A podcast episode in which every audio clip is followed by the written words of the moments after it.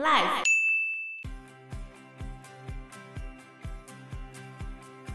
不倒翁传说就是常常会有女生或者是儿童被绑架，然后他的手脚都被砍断，后来可能在某个城市或者是某个夜市某个地方在乞讨。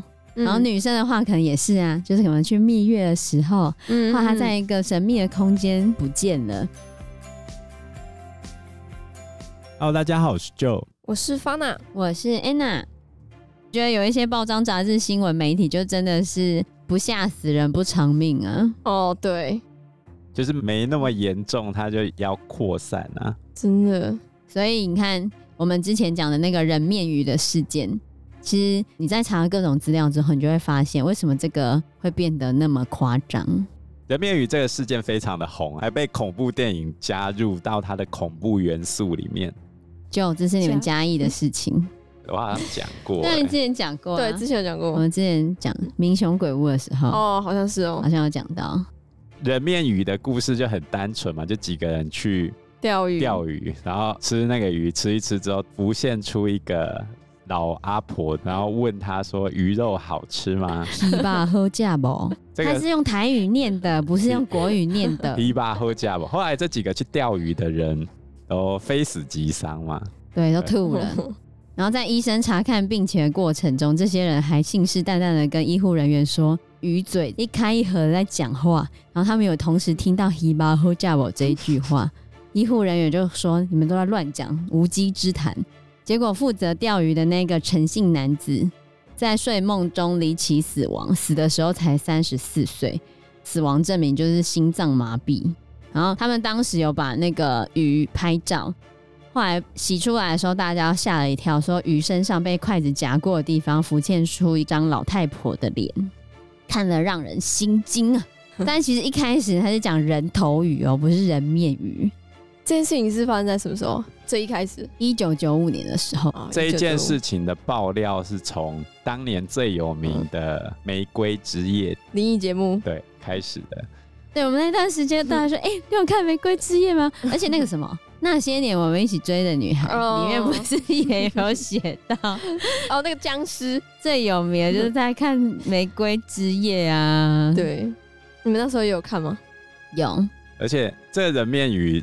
我那时候会觉得，跟在料理鱼的时候有一种很残忍的做法，就是把鱼头用湿布包着，然后下半身拿去炸，炸完之后那个鱼头还是生的，然后它还可以哈哈哈在那边动，可是它下半身已经全部都被炸熟了，现在还感觉到痛？没有，就很残忍呢、啊。在讲人类痛不痛我不知道，因为我不是鱼，所以这一个传闻问我的，你又不是我。所以这传闻出来之后，其实吴郭鱼的价格就大跌，而且销售量也砍半，价格大跌。然后卖鱼的就在那边觉得，哦，怎么可以这样子？天哪！后来《玫瑰之夜》的鬼话连篇这个环节，他们有分析这张人面鱼的照片，照片拍摄的日期是一九九四年的十二月三号，当时候的。摄影专家分析，它看起来像人脸的这个图形，应该是铝箔纸撕开之后，鱼皮被掀开的状况，恰好如此这样子，是只是巧合吗？可是那个林学老师就讲了，拿给他的那个人提醒他说，你要 copy 再传出去，才能消灾解厄，是吗？可是也有一些灵学老师说，他觉得照片上面没有灵魂呢。之前 Line 不是也会收到，请你一定要转传、哦、给十个人啊，什么之类，才不会带赛之类的。这连锁幸运性从还没有网路开始就已经有了，好不好？当时自由时报他们其实有找一个记者要来写那个人头鱼的传闻，当时那个记者他有写了正反两个说法，希望让读者去自行判断传闻的真伪。可是反面的说法被他们的副总编删去了，报道的时候就变成肯定的写法，所以这个写法就让那个人头鱼的报道迅速的扩散。所以你看，都是那些新闻。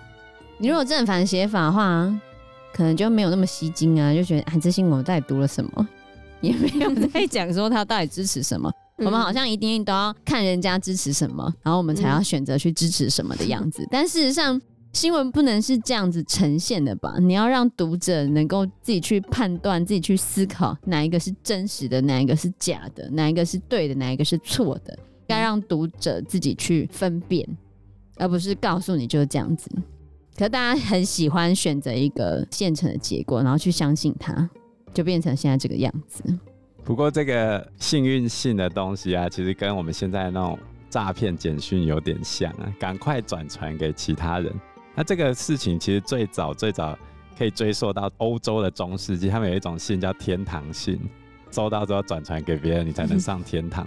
比较近代的话，就是一九三五年的时候，有一封信叫做“送你一点钱”，俗称送钱信。等于诱骗你送钱给名单上的第一个人，然后寄信的人会说他真的收到钱，于是更多的人会加入这个游戏。他就跟你讲第一个人可以收到那个钱吗？接下来他就会跟你讲说，你把那个涂掉，那你就要在上面写上你家的地址或你的银行账号。嗯、哦，这个大家互骗是吗？得到你的个子。后来来到台湾之后，我们台湾演变出来 FB 的叫做。诅咒文，打很长一段。对对对对对。可是我跟你讲，这诅咒文就是那个、啊，像那个谁啊，眼球中央。对啊，眼球中央电视台漏订阅漏追踪的，你就会怎样？那不就是这种？就是他开头，他开头通常是一个恐怖小故事，对。然后在结尾处的时候威胁那个人，如果不转发几条，会有厄运降临。或者是转传之后就会万事如意，然后最后再加上我也是被逼无奈的字样。哦，好无聊，你不觉得很有趣吗？还蛮有趣啊！所以这一种转传的新闻就跟那个盗圣传说很像啊。盗圣传说其实就是这样子，它就是在信件里面被转传，然后转传到现在全世界都有、欸。哎，盗圣的故事你有听过吗？没有，就是有人去某某地方逛街。我听过的版本是在他去马来西亚或者东南亚某个国家，然后逛街逛一逛之后，他莫名其妙的被绑架绑走了，就是从后面被手帕捂住之后，他就迷昏了。醒过来之后，他泡在浴缸里面，然后他发现浴缸里面全部都是冰块，整个浴缸都是红色的血，然后在浴室的墙壁上。写着一串号码，然后旁边摆着一只手机，上面写说你醒过来自己打电话。于是他就拿起手机赶快打电话求救。后来救护车来了之后，把他带到医院去。到了医院之后，医生跟他讲：“哦，你的肾已经都被割掉了。”两个都是吗？对啊？你有听过这个故事？我我听过是有人的老婆被绑走。哦，对对对，对，那一种也有，对对对对，那种就是那种不倒翁传说，或者是女生被绑架然后被卖走，或者什么之类的传说，嗯，对，那种也有。但这个是假的，这就是都市传说，这些故事都是假的啊。像刚刚那个盗圣传说，已经非常之久了。非常多，全世界都有，这是世界性的都市传说，有各种各式各样的版本，中国也有，台湾也有，南美洲也有，好，反正就全世界都有。有一些会是用艳遇，像刚刚就讲的，他说他可能只是被绑架，但有一些说法里面是说，某些男生他去参加一些庆祝啊，然后发生的艳遇，就跟着那个女生去旅馆。嗨一嗨之后，晚上不知为何就迷迷糊糊的，然后就睡着了。结果隔天醒了，就发现他躺在浴缸里面，就是像刚刚有电话啊，叫他打电话，自己去求救。后来发现他的肾已经不见了。就你这些令人心动的艳遇，其实背后可能会有不为人知的危险。所以这些盗圣传说也是有一样的原则嘛。他其实就在警告人们性邀约，就这些性邀约背后可能有一定的威胁性。这些美女可能是诱饵，这些性可能是陷阱。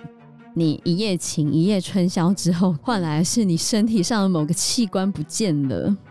有时候我想到十二月三十号，我看到一则新闻，就是金门那边发生了一个军纪案件，就是有一个军官他在营外发生不正当的性行为，传说呢涉及了泄密，被美人计给诱惑。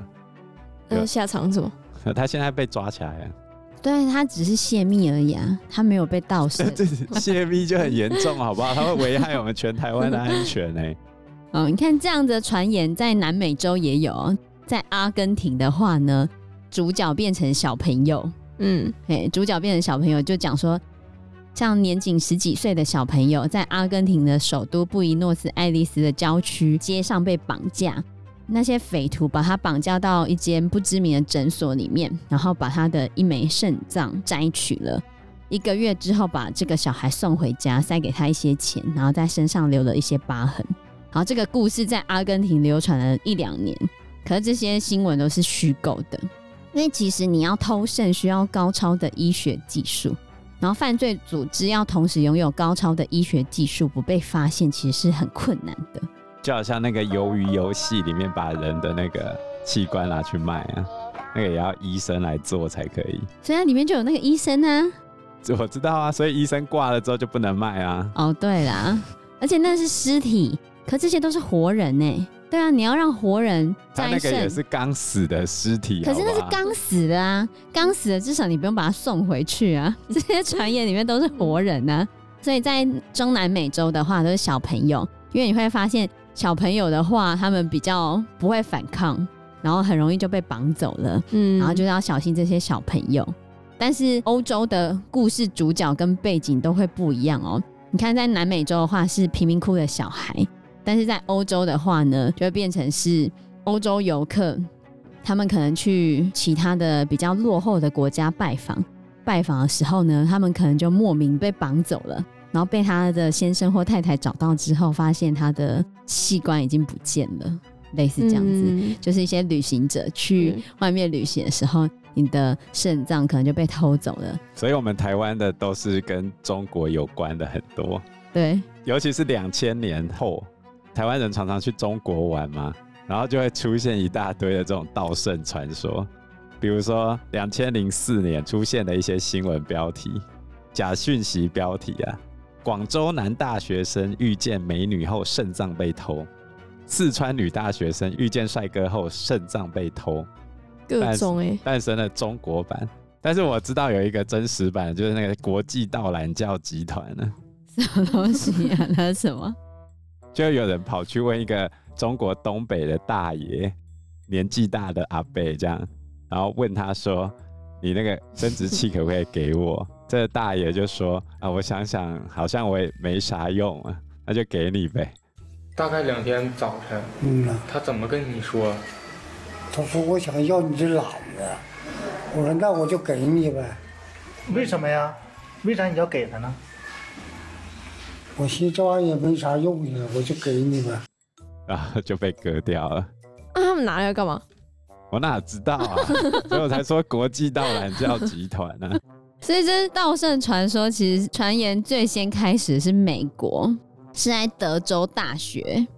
那这些故事为什么可以传达出去呢？原因就是因为德州大学某一个系的行政助理转发了这个邮件，他在转发 email 的时候附上了他个人的签名档，附上签名档之后，就把这个传说加上了一个权威性，某大学的行政助理。好像证实了这个传言，然后就开始、嗯、哇，就开始疯传，而且这个传说就迅速的加入了德州大学的内容，还被刊载在《每日德州人》的文章上面。然后里面还有人写说，德州大学在跟拜尔大学的医学中心合作，在寻找这个传闻中的人的肾脏。然后那一个转发的行政助理就被当成是《每日德州人》的编辑。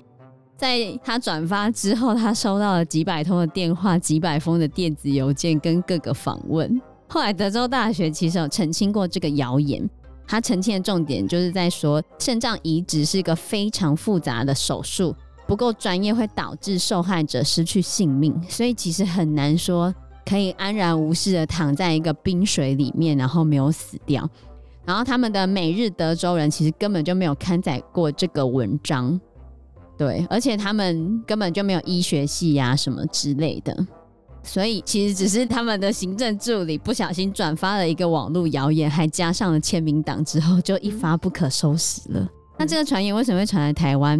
因为台湾有人把这个传言翻译成中文，哦，然后就转贴在某一个板上面，之后就开始疯传，嗯、所以这个网络谣言已经传了十几年了。天哪，到现在还是有啊，真的是一发不可收拾。对，然后世界各个版本都有，而且都是这个德州大学版，就是都会有出来的，对，都会有那个。泡在冰水里面呐、啊，嗯、然后旁边墙壁上会写着叫他打电话给一一九啊，或者是打电话去叫急救啊，然后回来就发现他的肾脏不见了。那这件事情不是很像那个不倒翁传说吗？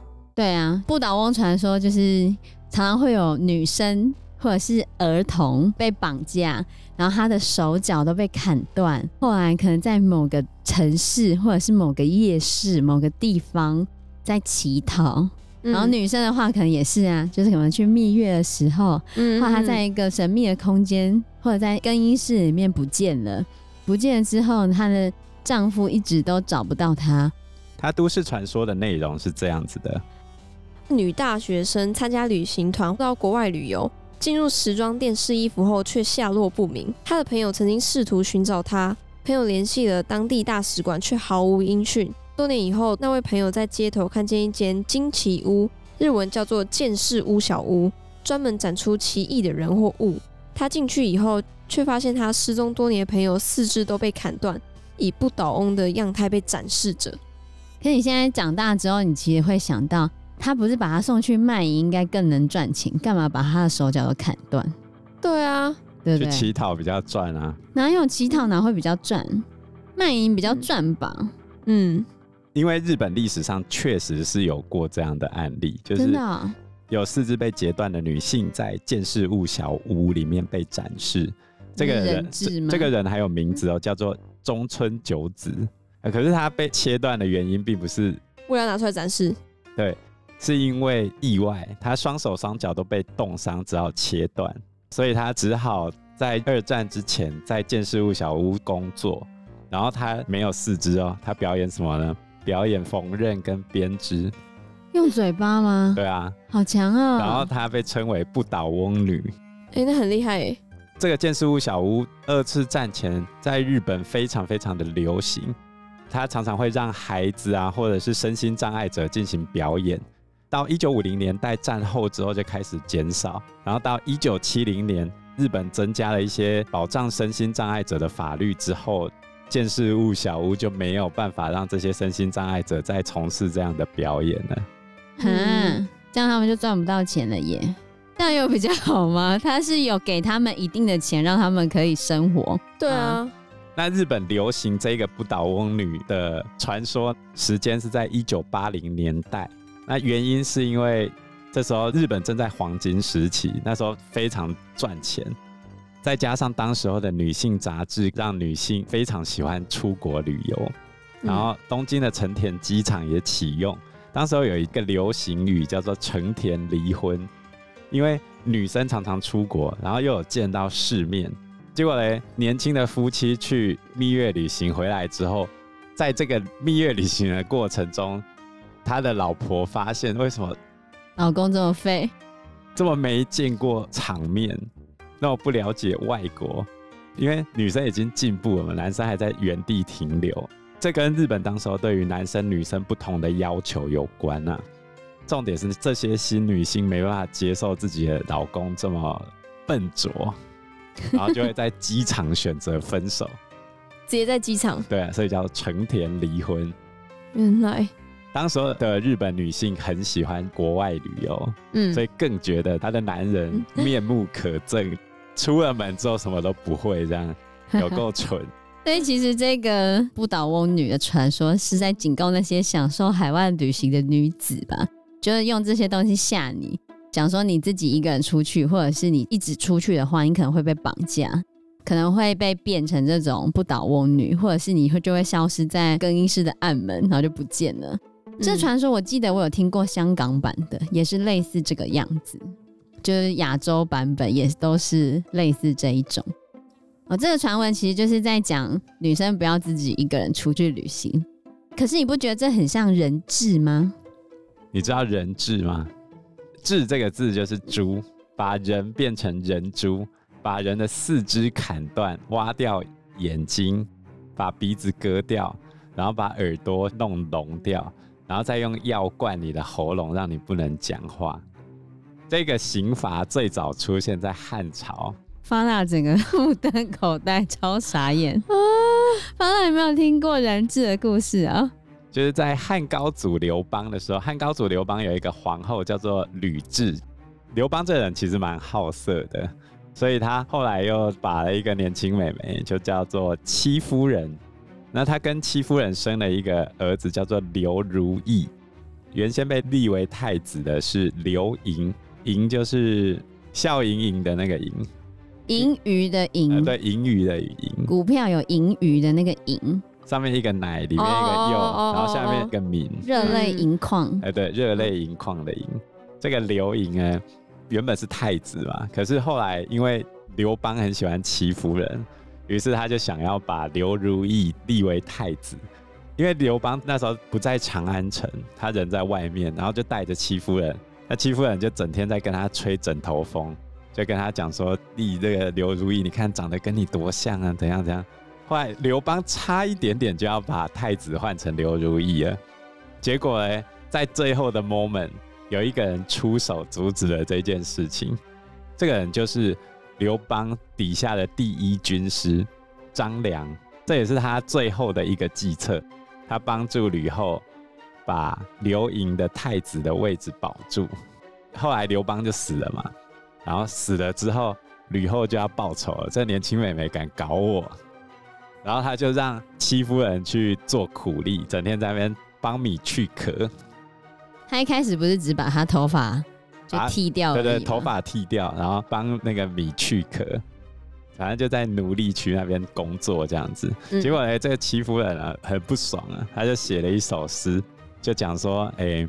我每天都在这边去壳，很可怜啊。结果我儿子在那边当王啊，谁可以跟我儿子讲一下这样？结果他儿子没看到这个诗，是吕后看到了。他到底在哪个地方写？为什么会被传给吕后？他真的很傻哎、欸。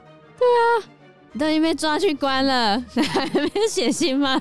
关你的人是不知道文字狱是吗？然后吕后看了他写的诗之后啊，他就讲：“你还想靠你儿子是吗？”然后就把他儿子干掉了，所以刘如意就死了。